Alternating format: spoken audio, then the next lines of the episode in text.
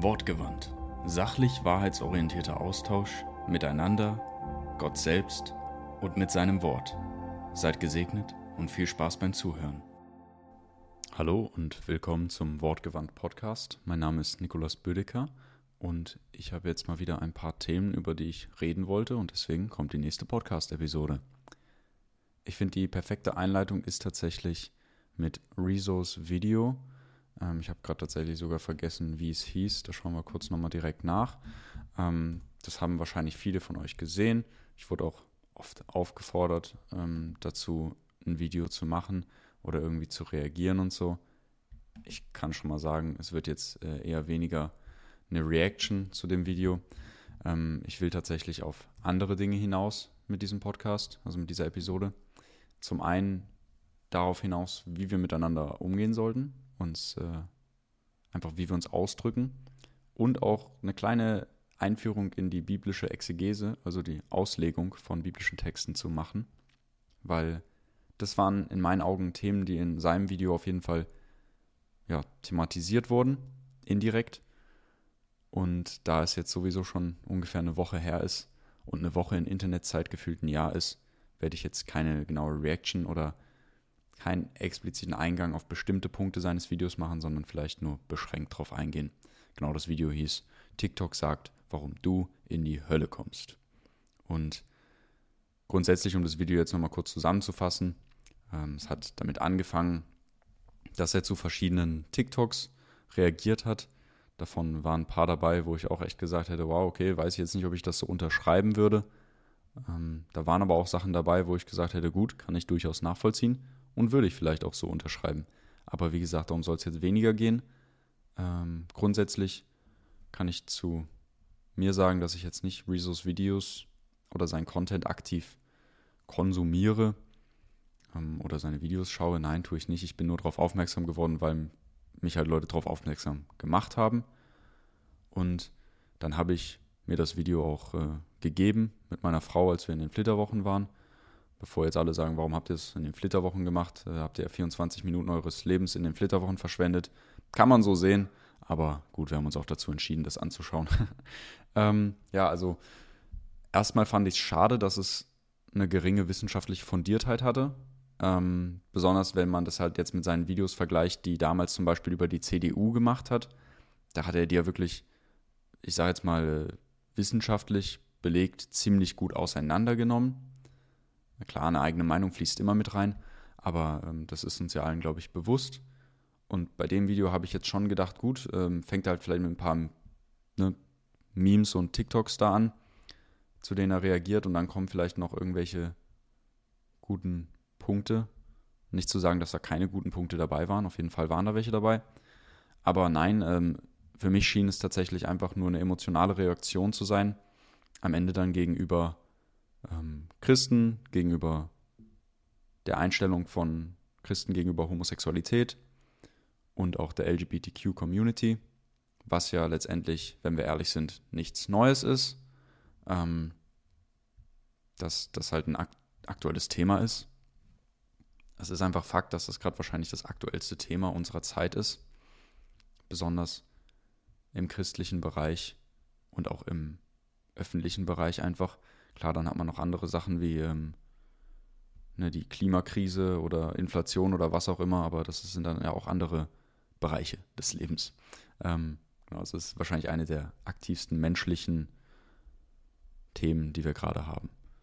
Und um da jetzt nochmal ein bisschen mehr drauf einzugehen, ähm, er hat dann auch gesagt, das Ziel seines Videos war jetzt nicht, um zu zeigen, dass das Christentum ein absoluter Psychopathenverein ist, weil das wären sie ja, wenn sie an jeden Satz in der Bibel glauben würden. Ähm, hat er ungefähr so gesagt. Und weiß ich jetzt auch nicht, ob ich das genauso unterschreiben würde, aber klar, wenn man an jeden Satz in der Bibel glauben würde, dann äh, wäre das schon ein ziemlich krasses, eine, eine ziemlich krasse Glaubensrichtung und man muss halt einfach richtig mit biblischen Texten umgehen. Deswegen wollte ich jetzt auch mit diesem Video halt nachher mehr in die Richtung von Auslegung, weil das halt eine Rolle damit spielt, wie man an das Christentum und an seinen Glauben rangeht. Ähm, der Grund, warum er dann halt gesagt hat, das machen Christen ja nicht, ähm, waren drei Gründe für ihn. Zum einen das ist Quatsch, was in der Bibel steht. Also, ne, dass man halt sich die Sätze aussucht, an die man glaubt und an die man sich hält, je nachdem, ob das jetzt Quatsch ist oder nicht. Der zweite war, das zählt nicht mehr. Das, also mit der Begründung von wegen, Jesus hat ja bestimmte Gesetze aufgehoben und so. Und der dritte war, das ist anders gemeint. Ähm, und dann hat er da auch ein Beispiel genommen mit, ob die Frau in der Gemeinde reden bzw. predigen darf oder nicht.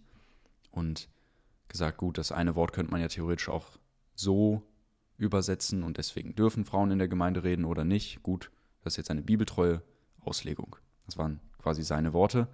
Für mich sind diese drei Gründe gut, ähm, jetzt nicht wirklich fachlich gesehen richtig, ähm, aber klar, wenn man sich lang genug damit auseinandersetzt und den Grund lang genug irgendwie runterbricht, dann kann schon sein, dass man da zu diesen Entschlüssen kommt. Entweder ein Satz in der Bibel ist Quatsch oder zählt nicht mehr oder ist halt anders gemeint. Aber kann man jetzt eigentlich nicht so sagen in meinen Augen. Aber da kommen wir dann gleich zu, ähm, wenn es um die Auslegung und Exegese geht. Dann äh, war sein Hauptpunkt, in dem sein Video gegipfelt hat, dass man diese Begründung ja genauso gut nehmen kann, um den in seinen Worten Gay Shit auszuhebeln. Ne, dass es ja Menschen gibt im Christentum, die sagen, Homosexualität ist eine Sünde oder ist halt keine Sünde.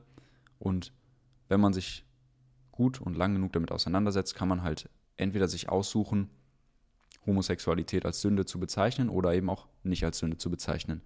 Und je nachdem, wie man das dann tut, ist man halt entweder queerfeindlich oder nicht. Ähm, das finde ich ist halt nicht richtig. Weil letztendlich ist es eine Überzeugungssache, mit der du an die Bibel rangehen kannst. Wenn wir jetzt beim Thema Homosexualität bleiben, ja, oberflächlich gesehen gibt es auf jeden Fall Sätze in der Bibel, die Homosexualität verurteilen. Aber es werden auch genügend andere Dinge in der Bibel verurteilt.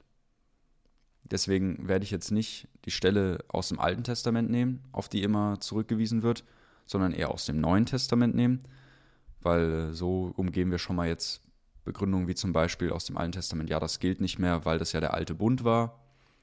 Ähm, und deswegen gehen wir mal ins Neue Testament. Und da kann man dann halt in meinen Augen nicht einfach sagen, gut, das ist Quatsch, das zählt nicht mehr, das ist anders gemeint. Da muss man sich halt einfach intensiv damit auseinandersetzen. Und das ist dann halt die biblische Auslegung, die Exegese. Und wenn man will, kann man dann gerne als jemand, der nicht vom Fach kommt, sagen, am Ende, das zählt halt nicht mehr oder das ist anders gemeint. Aber so einfach ist es eben nicht.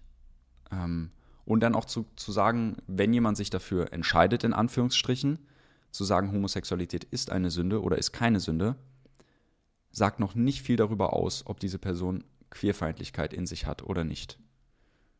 Ähm, darüber hinaus hat Rezo jetzt auch nicht definiert, was Queerfeindlichkeit für ihn ist, weil ich glaube, da spalten sich leider auch wieder die Meinungen. Ähm, ich würde sagen, klar, wenn jetzt Gewalttaten oder so gegen die LGBTQIA-Plus-Community unternommen werden, das ist auf jeden Fall Queerfeindlichkeit. Aber zu sagen, dass etwas eine Sünde ist oder dass man gegen etwas ist, wie jemand sein Leben lebt zum Beispiel, dann ist das keine Queerfeindlichkeit. Ähm, das ist jetzt einfach meine Meinung dazu. Und dementsprechend würde ich auch sagen, wenn jemand sagt, Homosexualität ist eine Sünde, ist das nicht direkt Queerfeindlichkeit. Aber es kann sein, dass diese Aussage aus einer queerfeindlichen Haltung äh, motiviert wird. Ähm, es hat dann letztendlich was damit zu tun, ob man halt induktiv oder deduktiv entscheidet, ob das jetzt eine Sünde ist oder nicht. Induktiv wäre, man ist bereits queerfeindlich und man interpretiert das einfach in die Stelle hinein, egal wie man sich jetzt damit auseinandergesetzt hat oder nicht.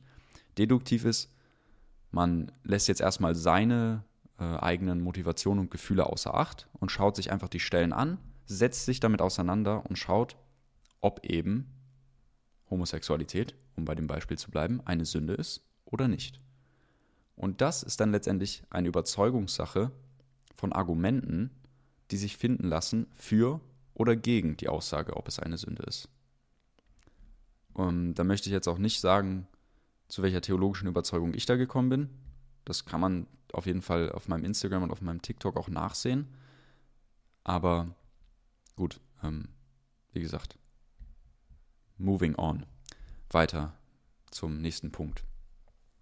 Ähm, Rezo hat dann auch noch in seinem Video gesagt, das war wahrscheinlich für die meisten Leute am frustrierendsten, wenn du dich für einen Gott entscheidest, der anderen Menschen aufgrund ihrer Sexualität, Geschlecht und so weiter und so fort einen anderen Wert gibt oder sie deswegen nicht okay sind, wie sie sind. Das Wort werde ich jetzt nicht sagen. Ähm, ich werde es umschreiben. Dann befriedige doch dich und deinen Gott. Ähm, hoffentlich habt ihr da verstanden, was ich meine. ähm, und da hat er dann auch gesagt, gut, wenn jetzt jemand Schnappatmung kriegt hier, ne, nee, nee, weil wer sich in die intimsten, privatesten Teile eines Lebens und so weiter einmischt, der darf dann nicht Spielstopp rufen, wenn eine Reaktion kommt. Und da gebe ich ihm vollkommen recht. Darf man nicht.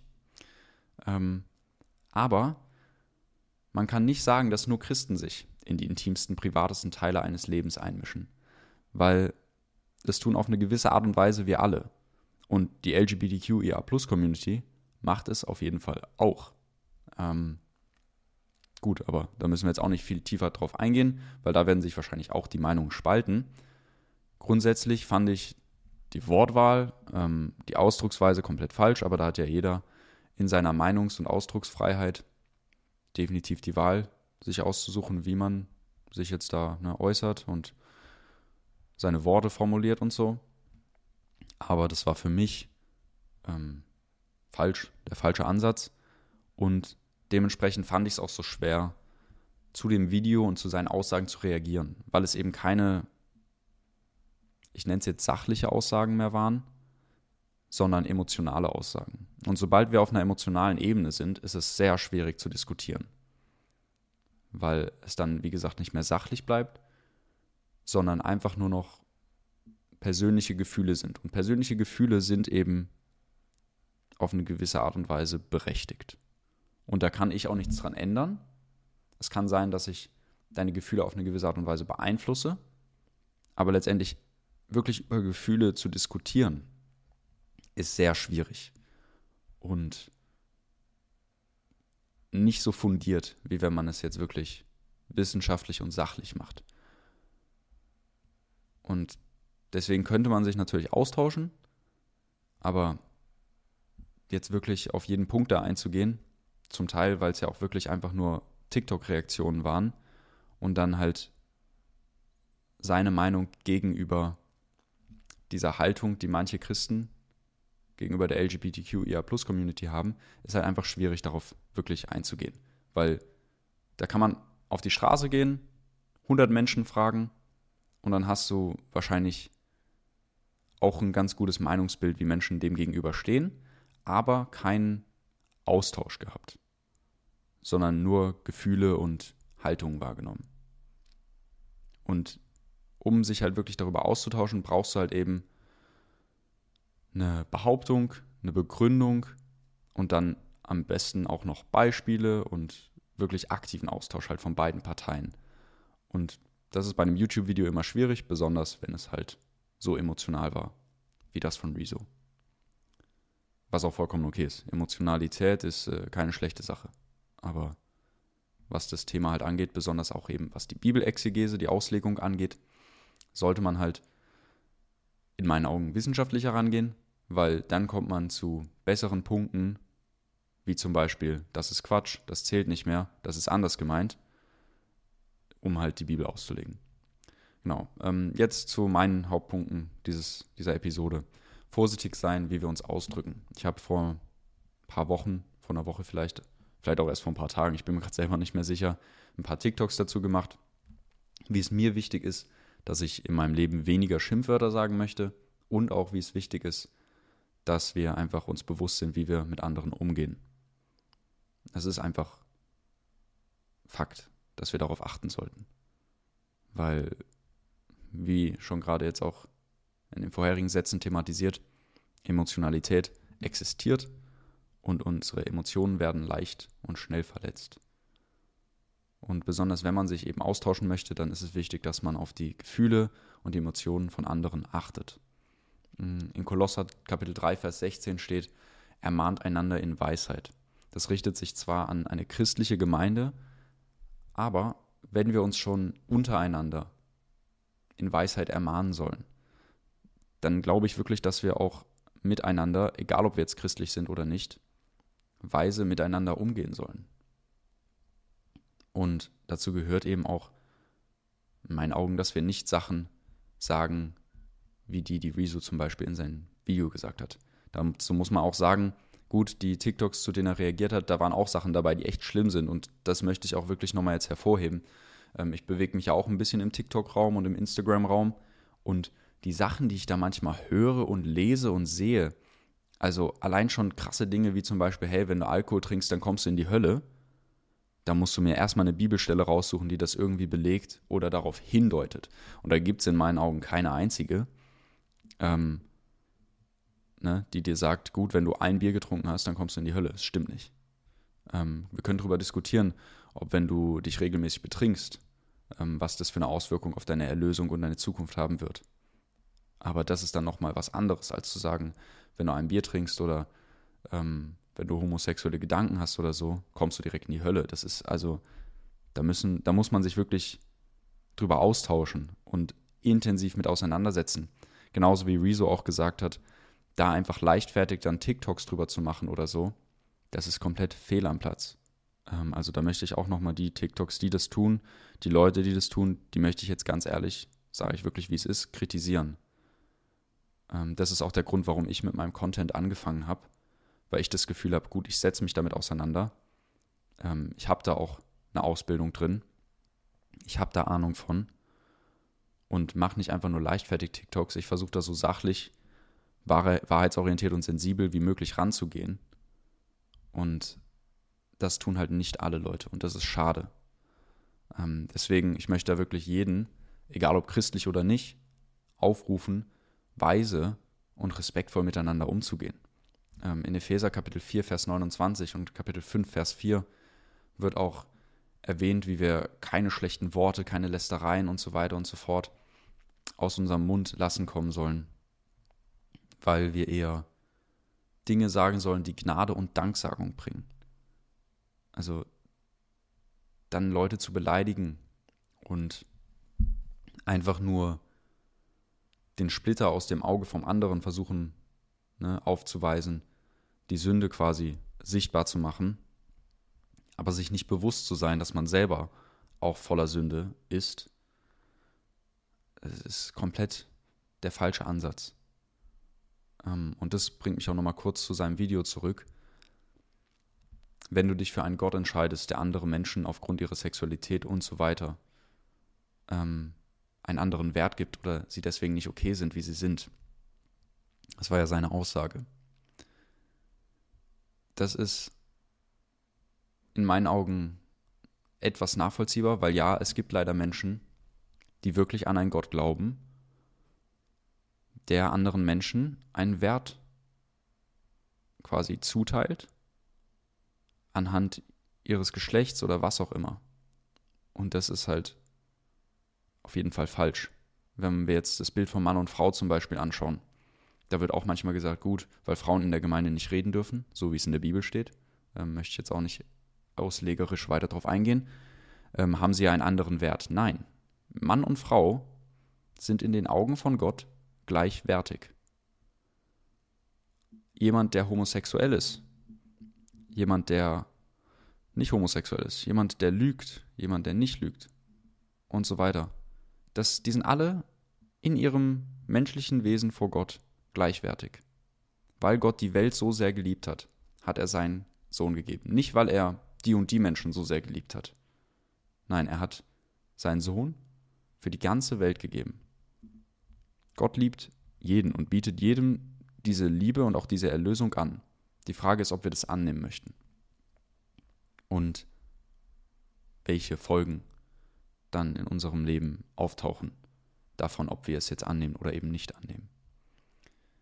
Ähm, aber grundsätzlich würde ich nicht sagen, dass wenn man zum Beispiel sagt, Homosexualität oder irgendetwas anderes ist eine Sünde, dass man sich für einen Gott entscheidet, der Menschen irgendwie abwertet oder sagt, dass sie nicht okay sind.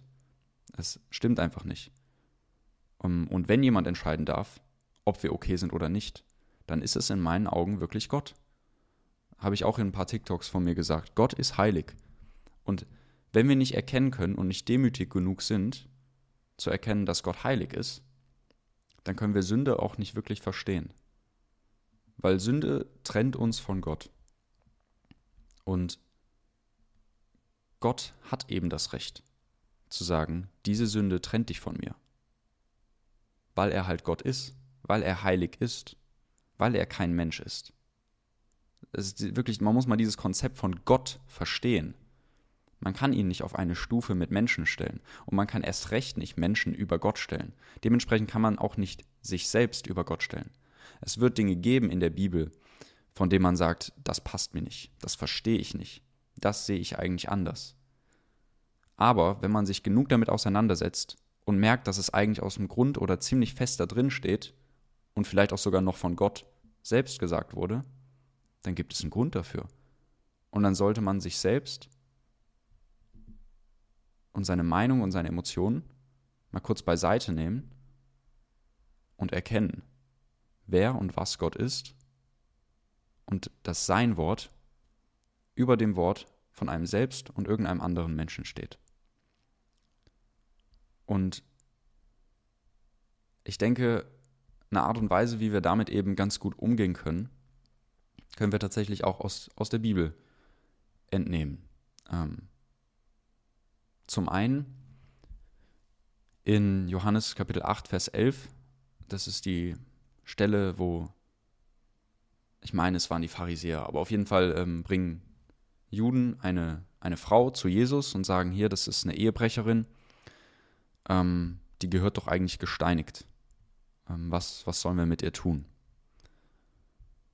Und Jesus, also um es jetzt kurz zu fassen, Jesus sagt dann letztendlich, zu ihr, ich verurteile dich nicht, geh hin und sündige nicht mehr.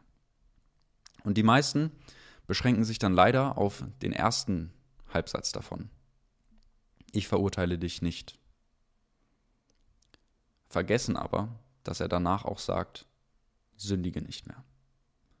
Und egal mit welcher Sünde wir uns jetzt hier befassen, also ich bin nicht der Mensch hier jetzt, um zu sagen, welche Sünde schlimmer ist als welche andere. Ähm, da müsste man sich auch wirklich intensiv mit auseinandersetzen und letztendlich kann das auch nur Gott entscheiden. Ähm, aber Sünde ist Sünde. Sünde trennt uns von Gott, wie bereits gesagt. Und es ist gut, dass Jesus hier sagt, ich verurteile dich nicht. Aber er sagt halt auch, sündige nicht mehr. Und ich stelle mir das immer so vor, dass er das wirklich äh, ganz liebevoll, freundlich und gnädig auch zu ihr gesagt hat. Ähm, klar weiß ich jetzt nicht genau, ob er das so, also welche, welche Ton, welchen Ton er da genommen hat, weiß ich nicht.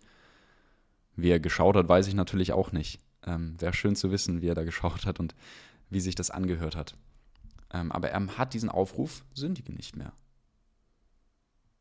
Und das zeigt uns eben, dass Sünde halt nicht, also einfach nur, weil wir das Gefühl haben, dass was richtig ist oder dass was halt, dass wir etwas machen sollten, machen können, machen dürfen, heißt nicht direkt, dass es nicht Sünde ist und dass wir es machen sollten halt. Ähm, letztendlich, wie schon gesagt, wir sollten unsere Emotionen, unsere Meinung beiseite stellen und schauen, was will Gott. Und ja, Jesus ist liebevoll mit anderen umgegangen. Hat Rezo auch in seinem Video ganz oft betont, zum Beispiel auch, um zu begründen, warum die Kreuzzüge ja nicht richtig gewesen seien, wo ich ihm da auch äh, schon recht geben würde. Die Kreuzzüge waren, also ja, da hat die Kirche viele Menschen auf dem Gewissen, würde ich mal behaupten. Aber gut, darüber, darüber muss man auch eine einzelne Podcast-Episode machen. Ähm, ja, also Jesus hat Liebe gepredigt. Jesus hat einen guten Umgang miteinander gepredigt. Und er hat aber auch gepredigt, nicht zu sündigen und sich Gott zu unterwerfen und ihm zu dienen und ihn zu lieben und aber auch halt seinen Nächsten zu lieben. Und ich denke, da müssen wir dann auch manchmal verstehen, es ist auch richtig, mal einander zu ermahnen, aber dies sollten wir eben so wie Jesus es auch getan hat, in Weisheit und in Liebe tun und nicht mit schlechten Wörtern oder Lästereien, sondern eben auch mit Gnade. Und das ist halt auch eine Sache, wo ich finde, das kann man kritisieren an vielen TikToks und Reels, wie zum Beispiel halt ein paar von denen, die ähm, Rezo da auch gesehen hat, dass es auf die falsche Art und Weise gemacht wurde oder ähm, eben nicht in Liebe, nicht in Weisheit getan wurde. Ja. Und ein anderer Punkt, wie wir miteinander umgehen sollten, ist halt in Matthäus Kapitel 5, Vers 39. Das ist wahrscheinlich der beliebteste Vers ähm, im Umgang mit anderen Menschen, den, auf den sich Leute manchmal beziehen, nämlich die andere Wange hinzuhalten. Ähm, und das heißt nicht, sich irgendwie gar nicht zu wehren. Ähm, als Jesus seine Jünger ausgesandt hat, hat er ihnen sogar ja auch gesagt, gut, wenn ihr kein Schwert habt, kauft euch eins. Also es ging nicht darum, sich irgendwie verprügeln zu lassen, wenn man, keine Ahnung, also wenn die Gefahr dafür bestand. Aber eben, wenn man ja, beleidigt wurde oder so, oder eben halt eine Ohrfeige bekommen hat, was damals eigentlich ähm, jetzt keine Aufforderung zu einem Kampf war oder so, sondern halt eine Beleidigung war, ähm, zu sagen, gut, ich beleidige dich jetzt nicht zurück, aber ich halte da eben die andere Wange hin. Weil so kann man eben auch vermeiden, dass man dann so einen emotionalen und auch ausschweifenden Austausch hat, in dem dann Sätze und Worte fallen, wie sie es auch gefallen sind in dem Video von Rezo. Ja, so viel zu dem Thema, wie wir miteinander umgehen sollten und oder wie wir miteinander umgehen können und in meinen Augen auch sollten. Kann man bestimmt auch noch viel mehr zu sagen, aber ich möchte jetzt nicht äh, noch weiter über das Thema rumlabern. Deswegen werde ich jetzt noch kurz auf biblische Exegese eingehen weil das ja auch noch ein Thema war, mit dem ich mich auseinandersetzen wollte in Bezug auf die drei Begründungen, warum man etwas aus der Bibel entweder für sich nehmen kann oder nicht nehmen kann. Nochmal, um die kurz in Erinnerung zu rufen, es waren erstens, das ist Quatsch. Zweitens, das zählt nicht mehr. Drittens, das ist anders gemeint. Wie gesagt, nicht meine Punkte, sondern Rezos. Und jetzt auch mal nochmal, warum ich denke, dass man die nicht einfach so stehen lassen kann. Wenn wir uns eine typische neutestamentliche Exegese anschauen, dann gibt es da sehr viele Arbeitsschritte. Ich liste die jetzt ganz kurz auf. Das ist erstmal eine Übersetzung, eine Textkritik, dann eine Textanalyse, die oft aus einer Kontextanalyse, einer Gliederung, einer sprachlich-syntaktischen Analyse, einer semantischen Analyse, einer narrativen Analyse und einer pragmatischen Analyse ähm, besteht und dann auch noch eine Feststellung von Kohärenz und Kohäsion, also ob dieser Text auch in sich zusammenhängt und übereinstimmt ist. Dann gibt es einen synoptischen bzw. literarkritischen Vergleich, eine Form- und Gattungsanalyse, eine Begriffs- und Motivanalyse. Dann kommt noch eine zeit- und sozialgeschichtliche Analyse und religionsgeschichtliche Vergleichsanalyse hinzu. Und wenn zutreffend, noch eine historische Rückfrage beziehungsweise, sorry, beziehungsweise eine historische Analyse ähm, nach Jesus, also wie, wie sich dieses Bild von Jesus historisch einordnen lässt, kommt dann auch noch hinzu. Ich weiß jetzt gar nicht, wie viele Punkte wir da haben. Ich habe es nicht gezählt. Ich könnte es jetzt zählen ähm, und vielleicht sollte ich es auch auswendig wissen, aber weiß ich jetzt gerade nicht, weil zum Teil kommen da manchmal auch sogar noch andere Arbeitsschritte hinzu. Und für euch ist auch vollkommen okay, waren es jetzt wahrscheinlich sehr viele Worte, einfach nur aneinandergereiht, wovon ihr vielleicht einzelne Begriffe verstanden habt.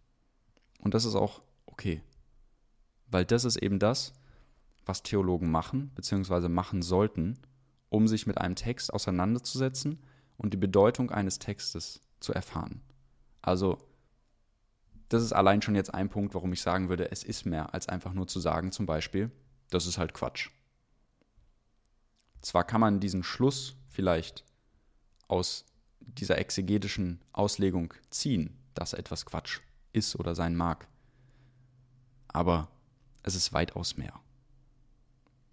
Und ich werde jetzt auch nochmal auf ein paar Punkte da eingehen, die meines Erachtens nach jetzt auch nochmal in Bezug auf das Thema Homosexualität am wichtigsten sind und auch am häufigsten ja, darauf zurückgeführt werden. Das ist einmal die Textkritik, dann die äh, Begriffs- und Motivanalyse und eine zeit- und sozialgeschichtliche Analyse bzw. der religionsgeschichtliche Vergleich. Also erstmal die Textkritik. Müsst ihr jetzt auch nicht alles verstehen, keine Sorge. Ähm, also kann auch verstehen, wenn hier jetzt manche schon abschalten, sagen, gut, ich werde sowieso nie eine Exegese schreiben, da brauche ich jetzt auch nicht diese Arbeitsschritte. Also es wird jetzt ähm, ja, relativ theologisch, aber wenn, wenn du jetzt halt auch zum Beispiel sagst, gut, ich möchte etwas über die Theologie wissen oder verstehen, ähm, ich werde versuchen, das auf eine einfache Art und Weise einfach jetzt rüberzubringen, dann bleib gerne dran. Also Textkritik. Ähm, ihr habt bestimmt schon oft den Punkt gehört, das steht gar nicht so in der Bibel oder das stand gar nicht da oder das wurde hinzugefügt oder das kann man eigentlich anders lesen bzw. übersetzen. Das fällt so ein bisschen unter den Punkt der Textkritik. Wenn wir einen biblischen Text textkritisch analysieren, dann tun wir das im Idealfall anhand des Novum Testamentum Graece. Das ist ein Buch, also das Neue Testament auf Griechisch, und das wurde halt aus den verschiedenen Textfragmenten, die uns vorhanden sind, vom Neuen Testament zusammengestellt und gibt uns quasi somit das komplette Neue Testament, wie gesagt, auf Griechisch.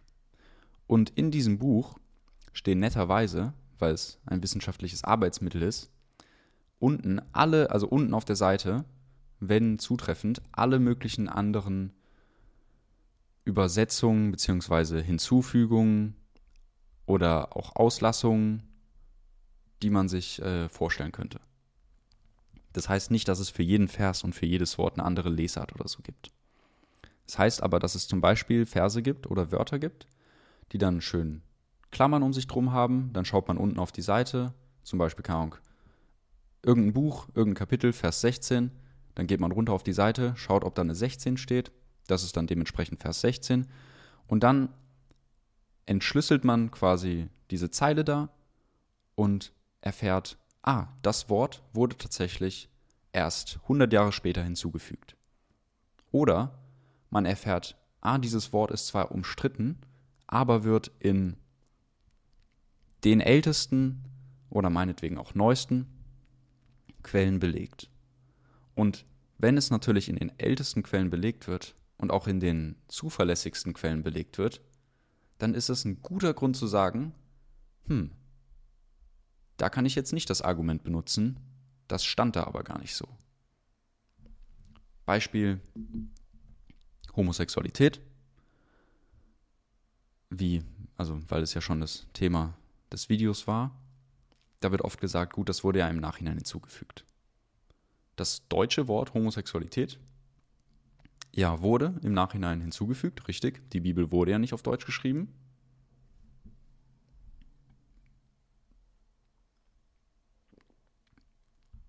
Aber das griechische Wort, was da verwendet wird, werde ich euch jetzt auch nicht hier mit, äh, mit meinem Griechisch um die Ohren hauen, ähm, stand da schon, also wurde nicht erst viele Jahre später hinzugefügt. Manche nehmen sogar an, es ist eine Annahme, wie gesagt, dass Paulus das sogar selber, ähm,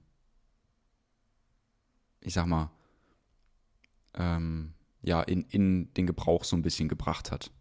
Ähm, nicht, dass er es selber erfunden hat, aber halt, ähm, ja, da halt eingeführt hat. Aus dem Grund, weil es halt eben aus dem alttestamentlichen Griechisch nicht, dass das Alte Testament auf Griechisch geschrieben wurde, aber es gibt ein Altes Testament auf Griechisch, dass er das halt quasi so übernommen hat, um wirklich nochmal eindeutig zu machen, die Stelle hier bezieht sich auf homosexuellen Geschlechtsverkehr und nicht einfach nur, wie auch das Argument von manchen ist, auf ähm, pädophile Verhältnisse oder so zum Beispiel. Gut.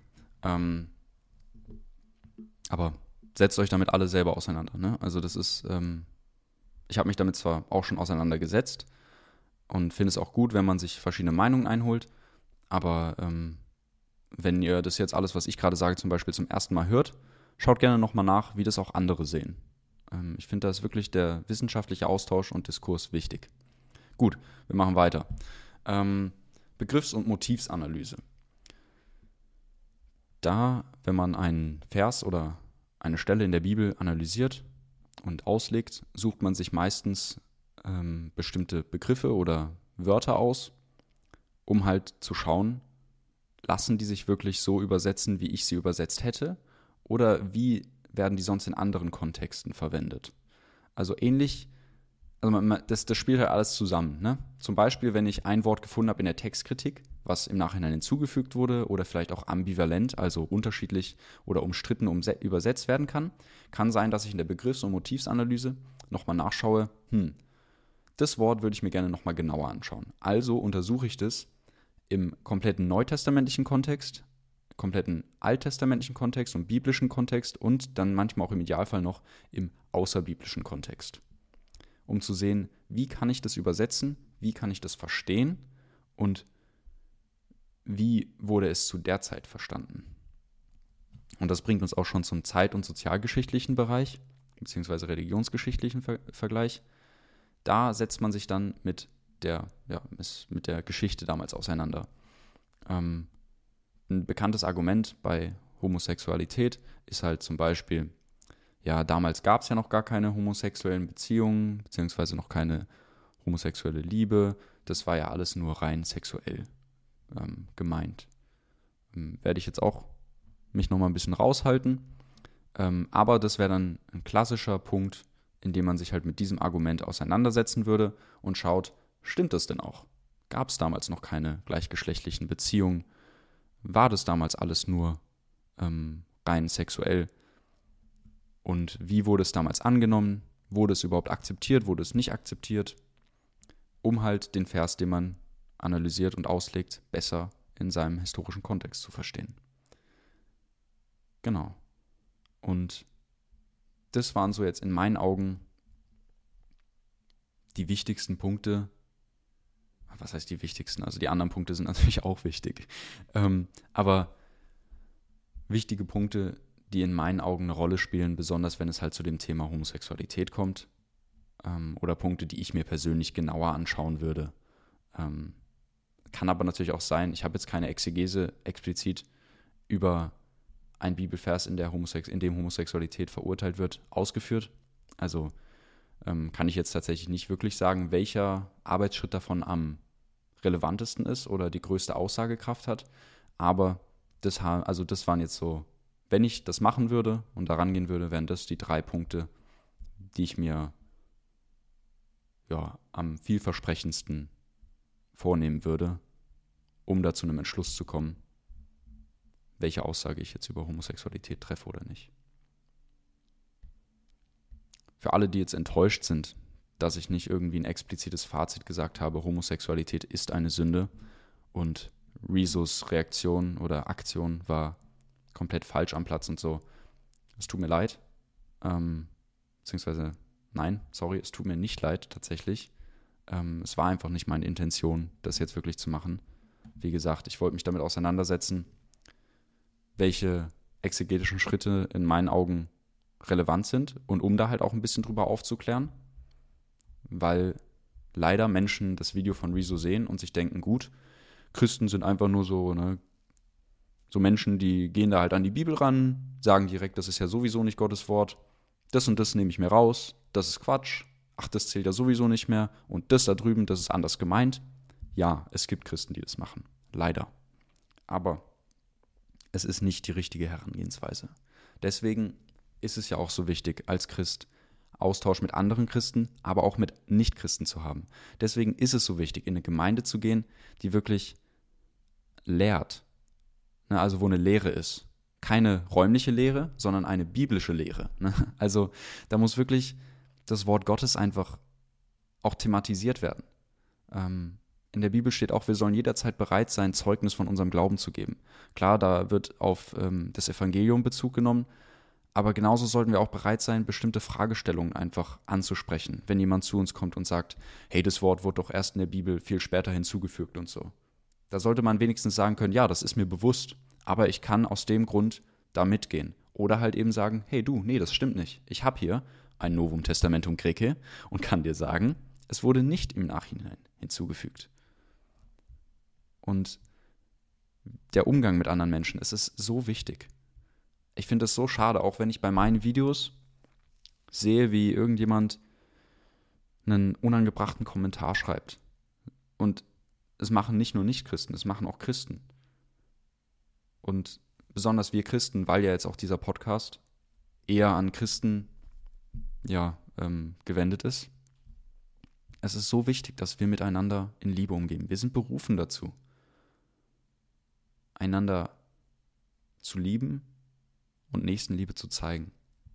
Das heißt nicht, dass wir zu jedem hingehen und jeden umarmen, jeden Menschen mögen, alles gut heißen, was die Menschen um uns herum machen. Nein.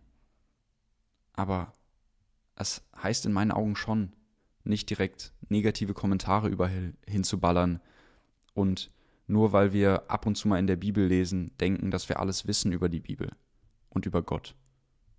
Ähm, es stimmt leider, dass wir oft unterschiedliche Vorstellungen von Gott haben. Und das ist auf eine gewisse Art und Weise auch okay, weil wir erfahren Gott alle auf andere und unterschiedliche Arten und Weisen. Aber es gibt einen Gott der Bibel. Also die Bibel formuliert wirklich oder zeigt uns, wer Gott ist und kann uns näher zu Gott hinführen. Und wenn wir als Christen sagen, hey, das in der Bibel, das nehme ich einfach nicht mehr für mich, weil meine Emotionen mir da was anderes sagen, dann ist das in meinen Augen der falsche Ansatz.